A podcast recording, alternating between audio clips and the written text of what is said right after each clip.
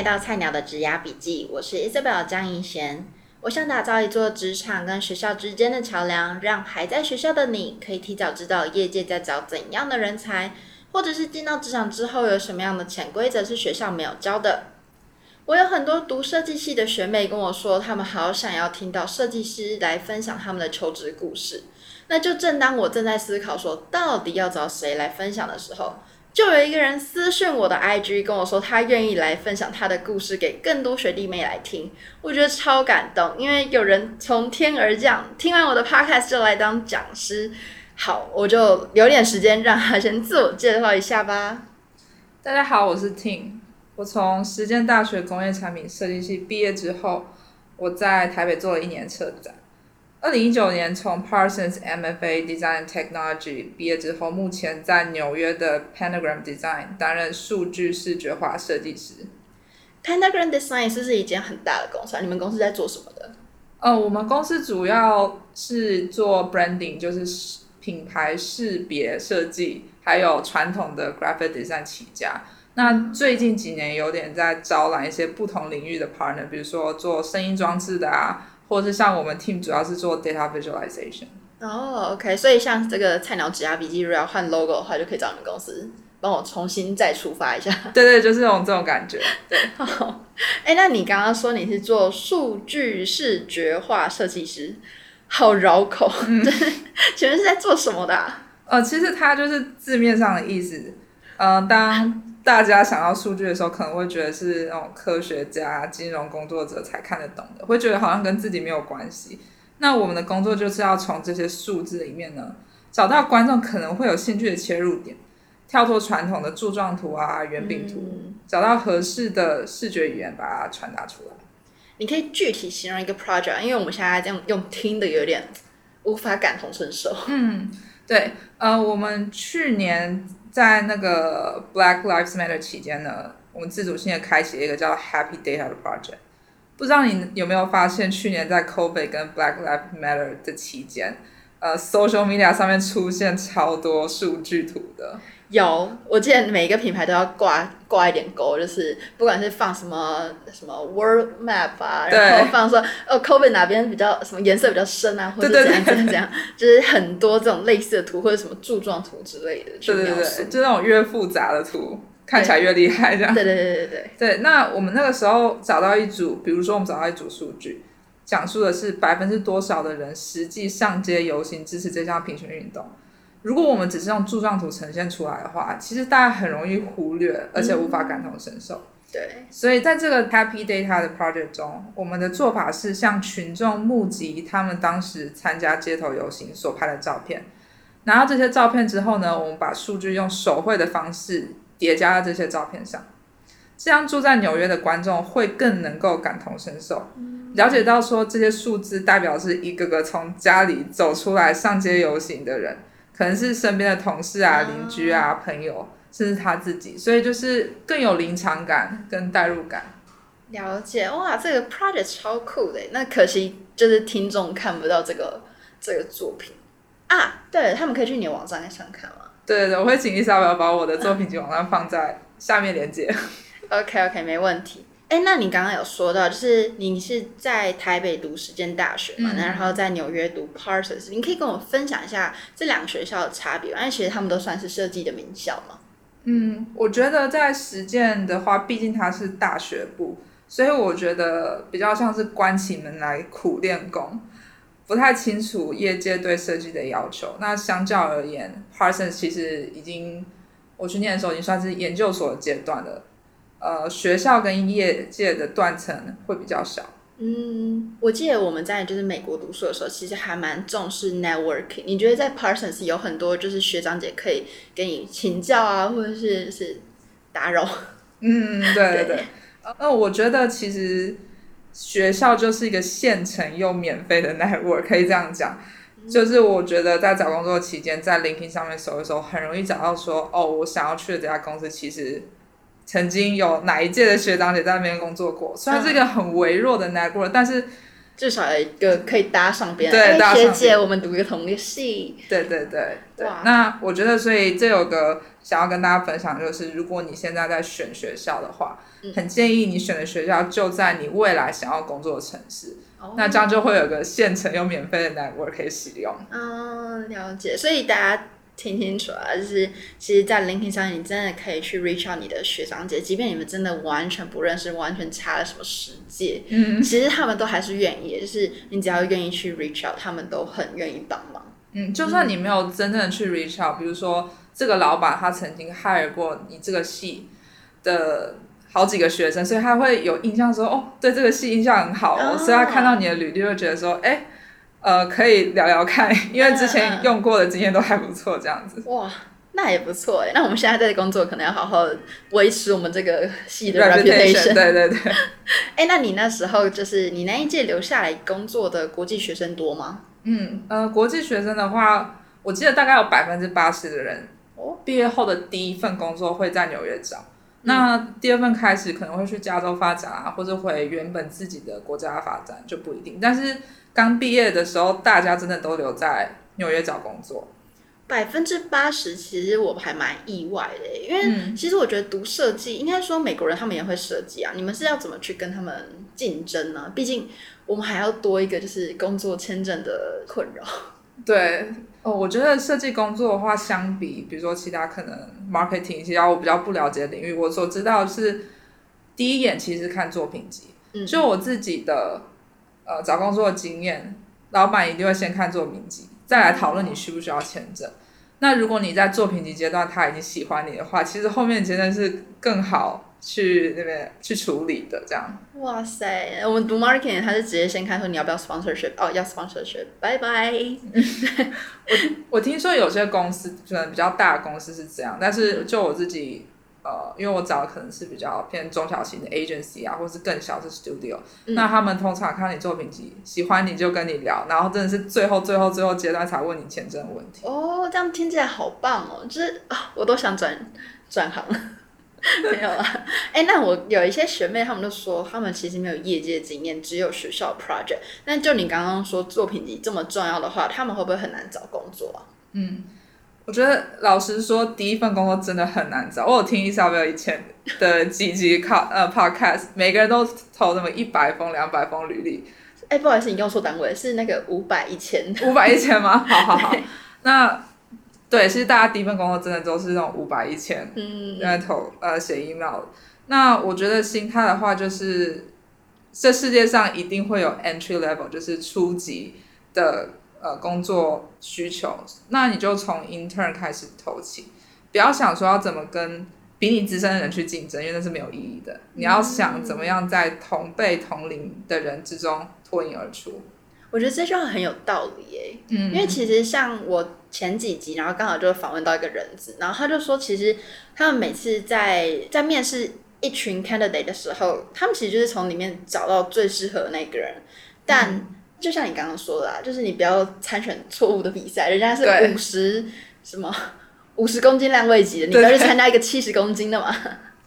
哎，那你刚刚说到，就是其实你有在台湾设计圈工作过嘛？那你觉得在纽约做设计的这几年，你有什么发现吗？就是你比较一下台湾跟美国的就业环境来说。嗯，呃，可以就几点来讲。那工作内容的话，在台湾工作的时候，比较是需要什么都会做，身兼多职，可能需要，可能需要呃写文案啊，要。呃，报价啊，然后可能还要做设计，然后我刚以为你要说什么帮老板买便当，哦，那没有啦，但可能真的是什么都要做，身兼多职，嗯嗯、当然也是学习的很快，但是在呃美国工作经验就是来说，真的就只要做设计就好了，完全不用处理到非设计以外的任何事情，这差别蛮大的。哦、那你觉得 work life balance 来说，就是这边需要加班吗？因为我记得在台湾的设计环境来说，好像还蛮糙的。嗯，对，在台湾真的是加班加到不行，这是真的。那、嗯、呃，我比较幸运的话是，我工作这两年来，我觉得我超过六点下班次数可能大概只有五次，这、就是真的。那呃，请假也很好请，呃，比如说如果你今天需要上班时间去看医生也 OK，、嗯、然后等一下要赶飞机提早走也 OK，就请假就非常好请。这点我真的也想 echo 一下，因为。我觉得其实，在台湾，我们请假可能就要解释老半天哦，我那个谁生病啦，然后或者说谁死掉，然后要怎样讲，就讲非常低调。可是我们在这边请假，就真的是哦，我几号到几号不在，对，这样请假，然后主管也不会多问说，所以你要干嘛？他就说哦，那你去系统上请假就好了。嗯，对我们，我们甚至就是在 Google Calendar 上面就写说哦，一点到两点我要看牙科，哦、然后大家都会自动看到，然后那段时间就不会要来找你这样。这样嗯嗯。那你觉得客户呢？有 OK 吗？客户的话，我觉得在纽约这边遇到客户，真的通常都是天使客户，就是他们自己也很热爱设计，然后也很懂设计的价值，基本上不会大改设计，然后开会的时候都是满满的赞，所以我真的是心存感激，所有人都是天使。嗯嗯嗯，那薪水嘞会不会低呀、啊，或什么的？对，我觉得大家都很好奇薪水。那我觉得，如果跟其他留学生相比，比如说做金融啊、做法律啊、做呃 coding 的话，当然设计的起薪算是低，但是他跳得很快。例如一个很优秀、很资深的设计师，然后跟一个 intern，他们的年薪其实可以差到十倍。那我觉得在台湾是没有这样的涨幅的空间。嗯，那这样的结果就是会让你更有向上努力的动力，可能下份工作就可以翻两倍啊，这样子。哦，这样听起来好棒哦！哇，那你现在这样子就是在纽约工作这两年来说，就是你印象最深刻的是什么啊？因为你刚刚讲到，其实很多就是听起来好像纽约真的都蛮好的。那如果是以个人就是。比较 personal 来说的话，你觉得怎么样？嗯、你有什么特别的经验或者印象吗？呃，我觉得第一点还蛮新鲜，就是少了年龄的刻板印象，或是可以说年龄的束缚。比如说，你其实三十几岁也可以来一间公司当 intern，他们不会质疑你说：“哎、嗯，你怎么那么老了还来应征？你是不是之前有什么问题啊？”嗯、对，完全没有人会 care，完全没有人在乎。嗯、那你今你现在是来面试这个工作？你可以胜任的话，那个工作就是你的。相反，可以可以说，比如说你今年二十五岁，但是你超级优秀，那老板也会很愿意让你当 senior designer。嗯。所以年龄这方面是我觉得还蛮惊讶，就从来都没有人问过或好奇过我的年龄，然后他也不会觉得这跟工作能力有任何关系。嗯嗯，其实我有一个朋友，他也是最近三十岁，然后去找一个 intern，嗯。其实他不是读设计的，嗯，然后。他也是去找设计的时候，完全没有人人问他说，为什么你这个年纪还在做 intern，你怎么不去找一个 full time job？对，就是没有这种 question 的东西存在。嗯，对。那另外一个就是，我觉得纽约真的设计的需求真的很大。那呃，之前有客户曾经为了一篇 Instagram post，可能一篇 Instagram 有五个五个 image 吧。他就启动了一个一个月的 project，哇！所以就是我觉得可以说是需求量大，然后工作机会很多。嗯，对，哇，听起来好酷哦！我都没有想过一篇 post 然后可以启动一个月的 project。对，真的蛮惊讶。这么 serious？好好好。哎、欸，那你就是那时候在找设计这方面的工作的时候，你有什么样的 tips 可以跟我们听众分享的吗？嗯。我觉得，如果你是在投 graphic design 的话，寄 email 给公司的时候，千万千万不要只丢一个作品集的链接、作品集的网站而已。除了作品集网站链接之外呢，一定要附上量身定做的 PDF 版本。原因是，其实没有人会点开那个 link，嗯，你没办法保证有人会点开那个 link。但是如果你是有一个现成 PDF 的话，就算比如说老板在呃。等地铁，然后顺手滑一滑的话，用手机也很容易可以点开那个 PDF。嗯、那我是建议放在四个作品就差不多，就是非常明确的说，我要你先看这个作品，再来看这个作品，然后结尾是看哪个作品，有个时间上的一个顺序。然后不要放多，不要放太多。为什么？呃，我觉得，我觉得多了之后就会失焦。嗯，对。那如果你真的什么都想要秀给那个老板看的话，那你可以在 email 的结尾说哦，如果你对其他作品有兴趣的话，请到以下这个链接。但是前面那个 PDF 是一定需要的。了解了解。其实我最近在帮人家改履历，我也很常跟他们说，你绝对不要把你所有什么打工的经验全部放上去。虽然说可以证明你是一个很有故事的人，可是也同时会让 HR 就是不太知道你到底想要找什么样的工作。没错。嗯，就是。还要适时的去包装你的履历或者是作品集，然后让对方在短短的几分钟内就可以知道你是要应征什么样的职缺，或是马上想到你适合做怎样的设计。嗯嗯。那你觉得面试的时候需要什么准备吗？对，面试也是同样一个道理，千万不要走进那个。办公室里面，然后打开你的作品集网站，然后就问老板说：“哎，要看哪一个？”就是我曾经有犯过这个错误。那最好，呃，最好你是准备一个 keynote，一个 PPT，那、嗯、是一个很完整、很完善、很干净的 presentation。嗯、同样也是，比如说先找一两个跟这个工作最最最最相关的两个作品，嗯、然后再接着是两个你觉得哎可能会老板会有意思的两个作品，然后再可能用一两个学校比较。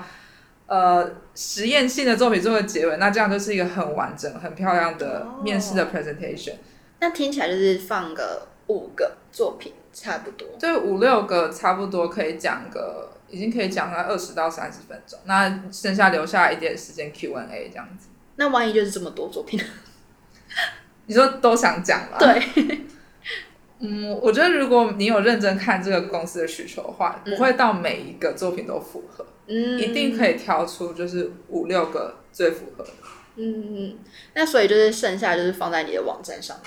对对，就有缘的人会看。Read more，去我的对对 对，Read more 的感觉。OK OK，哎，那你觉得就是你们做设计的找工作需要 cover letter 吗？嗯，大公司可能要，比如说大公司是一个系统，然后有一行会说请。Attach 一个 PDF 啊，一个 Word 档，然后写 cover letter。但是我找工作都是找就是 agency 的小时流，其实短短的写在 email 里面就可以，就是说、嗯、哦，我是谁，然后我主要是做什么的，那我是看到哪个作品，因此对贵公司很有兴趣，嗯、啊呃，我 attach 我的 PDF 作品集，然后这是关于大概什么样的作品。最后，如果你想要知道更多的话，请去我作品集网站，这是一个非常简单的模板，然后让人可以在三十秒内看完你到底要干嘛。对。然后划了一下你的作品集 PDF，对你有兴趣的话，他就会写 email 给你。了解。哎，你刚刚一直就是有讲到说，其实你找的工作比较是就是中小型企业，嗯，为什么啊？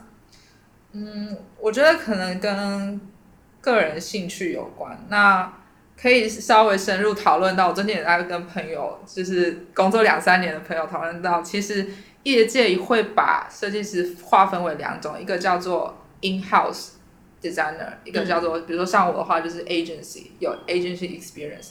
那 in-house 的话，我觉得可以叫做应该算甲方吧，比如说你在你在 Google 啊，你在呃品牌端啊，PNG 啊，Johnson Johnson 啊，对，你自己就是你们自己就是甲方，这个叫做 in-house。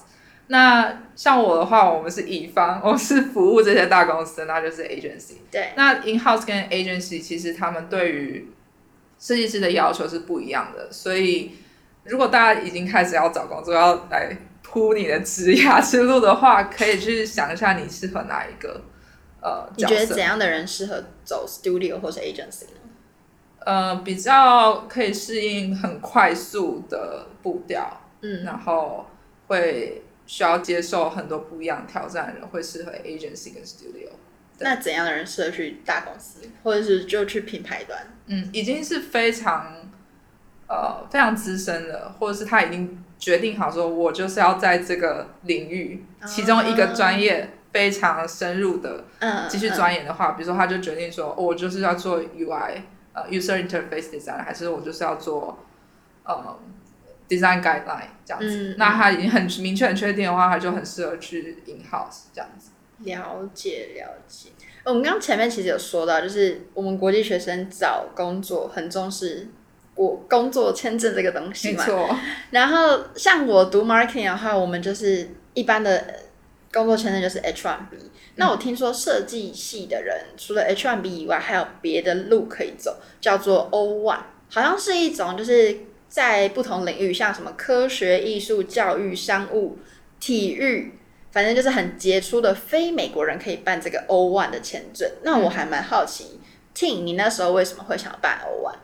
嗯，呃，首先我现在还在申请中，所以大家请帮我集气。好，希望未来可以很顺利的申请到。对，一定会的。好，呃，我自己的状况是，我在 Parsons 毕业后有三年的 OPT，因为我们。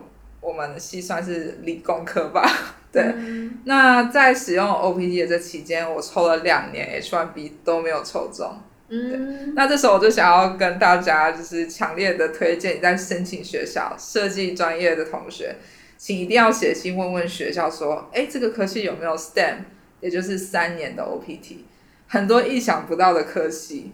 意想不到的设计学系都有三年的 OPT，那这我真的不能理解。对对对，我的专业是 Marketing Analytics，为什么我们没有三年 OPT？你们竟然读设计竟然有？就有些 Graphic Design 就是只是写 Graphic Design 也有。OK，对，所以呃，真的很多意想不到的科技都有。嗯、那这三年其实就给你读三次机会可以冲那 H1B。那你为什么没有想说要继续办 H1B？嗯，因为我怕我第三年抽不到，所以我就想要。进行另外一个计划。嗯，哎、欸，那你可以跟我们比较一下 H1B 跟 O1 到底差在哪里吗？嗯，所以你刚刚说到 H1B 是用抽签的嘛，然后 O1 就是你基本上办，要么就不过，要么就过，对，不会有那种抽不抽中的问题。没错。嗯，嗯，那费用上呢？费用上的话，H1B 我觉得算是省钱省事。其实基本上，呃，申请费用比较低，然后公司。OK 之后，你就 hire 一个律师，把资料、基本资料申请上去，然后就可以拿到了。嗯嗯、那 O1 的话会比较麻烦，它需要非常多的条件，要准备非常多的材料，而且很多时候是公司其实不太会帮你处理，你要自己跟律师一起来准备这些资料。因为 O1 是杰出人才的一个签证嘛，所以你要证明说你到底有多杰出。对对对，你通常要怎么去证明啊？呃，比如说。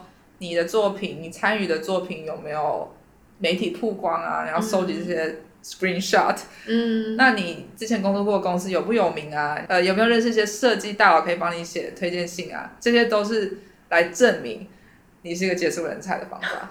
那费用嘞？O1 的申请费用其实 range 非常大，我有听过五千块就解决的，但我有听过要一万六美金。对。H1B 大概就是什么四千到六千，对，四千到六千，有些公司还可以报帮你报销，对。OK OK，哎、欸，那就是你有听过有些设计师直接就是越级直接报 O1，然后没有办 H1B 吗？嗯，我们公司大部分非美国人的设计师现在都是用 O1，那原因是他们想要自由结案，他们想要做 freelance。哦、H1B 跟 O P D 是不能够接呃 freelance job 的。哦，了解。哎，那你所以 O one 之后的路是什么？就一直 O one 吗？O one 其实好像可以每两到三年都申请一次，然后就是每两到三年就交的是五千块，然后证明一下，证明一下你自己还是一样这么杰出，这么杰出，你就可以继续有。呃，嗯、但是有些人会选择要接着办 EB one，就是杰出人才绿卡，哦、那个申请门槛就比较高，需要提早做准备。哦、oh，OK OK，反正大家可以去 Google 一下这几个关键字：O one、EB one、H one B。如果大家有兴趣，还可以跟我说啊，我觉得我可以找找一个律师跟我开一集 Podcast 讨论、嗯、这个东西。嗯、那我想要补充一下，就是我在目前正在申请 O one 的过程中，我发现，在 agency、design agency 或是小 studio 的工作，其实是有好处的，就是你累积作品的速度非常快。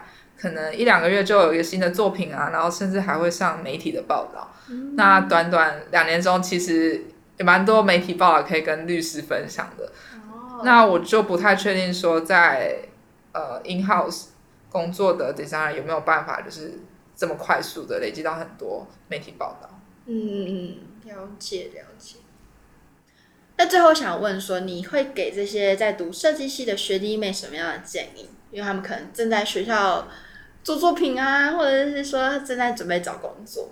嗯，我觉得整体而言，啊、呃，我就我个人经验，我觉得纽约对外国设计师相当友善。比如说，我们公司其实有三分之一的设计师，他是没有美国身份的。那、嗯呃，他们都非常优秀，然后公司也很愿意协助他们申请，比如说 O1 还是 H1B 之类的。嗯，那我觉得在享受这些机会之前，就是同样一句话，要让自己变强。原因是因为纽约的机会很多，职缺很多，但是竞争也很激烈。最近我们常在面试一些 intern，一些刚毕业的学生，我看到他们作品就觉得他们实在是太强了，就整个被吓到不行。嗯，那你们公司就是。会很竞争很激烈吗？因为其实你们算还蛮有名的公司。你有听过什么故事说什么哦？例如一个职缺，然后就几千人来投，什么什么的之类的吗？有呃，我们之前我们听要找一个 intern，那我们老板他在他自己私人的 Instagram Story 发真人的那个文，就是那种二十四小时就消失的那种，嗯，完全没有在 LinkedIn 或者是公司网页发这个真人的资讯。然后我们在三天内就收到了四百多封的 email，、哦、所以你就可以感觉到那个竞争真的是很激烈。等下，你老板是 influencer 吗？我们老板有一点 influencer 的感觉。OK，他很用心在经营他的 Instagram。嗯嗯，好，反正大家我会把那个 Team 的公司名称放在 下方资讯栏。对，如果大家看到有职缺的话，也欢迎去投。嗯，对。那非常谢谢 Ting 今天的分享，让他讲到很多就是。美国跟台湾设计圈子工作环境有什么差别啊？然后也给我们很多的求职建议。希望听完他的分享，可以鼓励到更多读设计系的学弟妹留在这边工作。那如果正在听这集的你也认同这个 podcast 的理念，想要跟听一样分享你的求职故事给更多人听的话，欢迎咨询我的 IG marketer 底线 Isabel。那也欢迎大家许愿，告诉我说你想听什么样产业的分享，我都会尽可能的帮你实现愿望。好啦，我们就下次见啦！谢谢 Ting，拜拜。拜拜。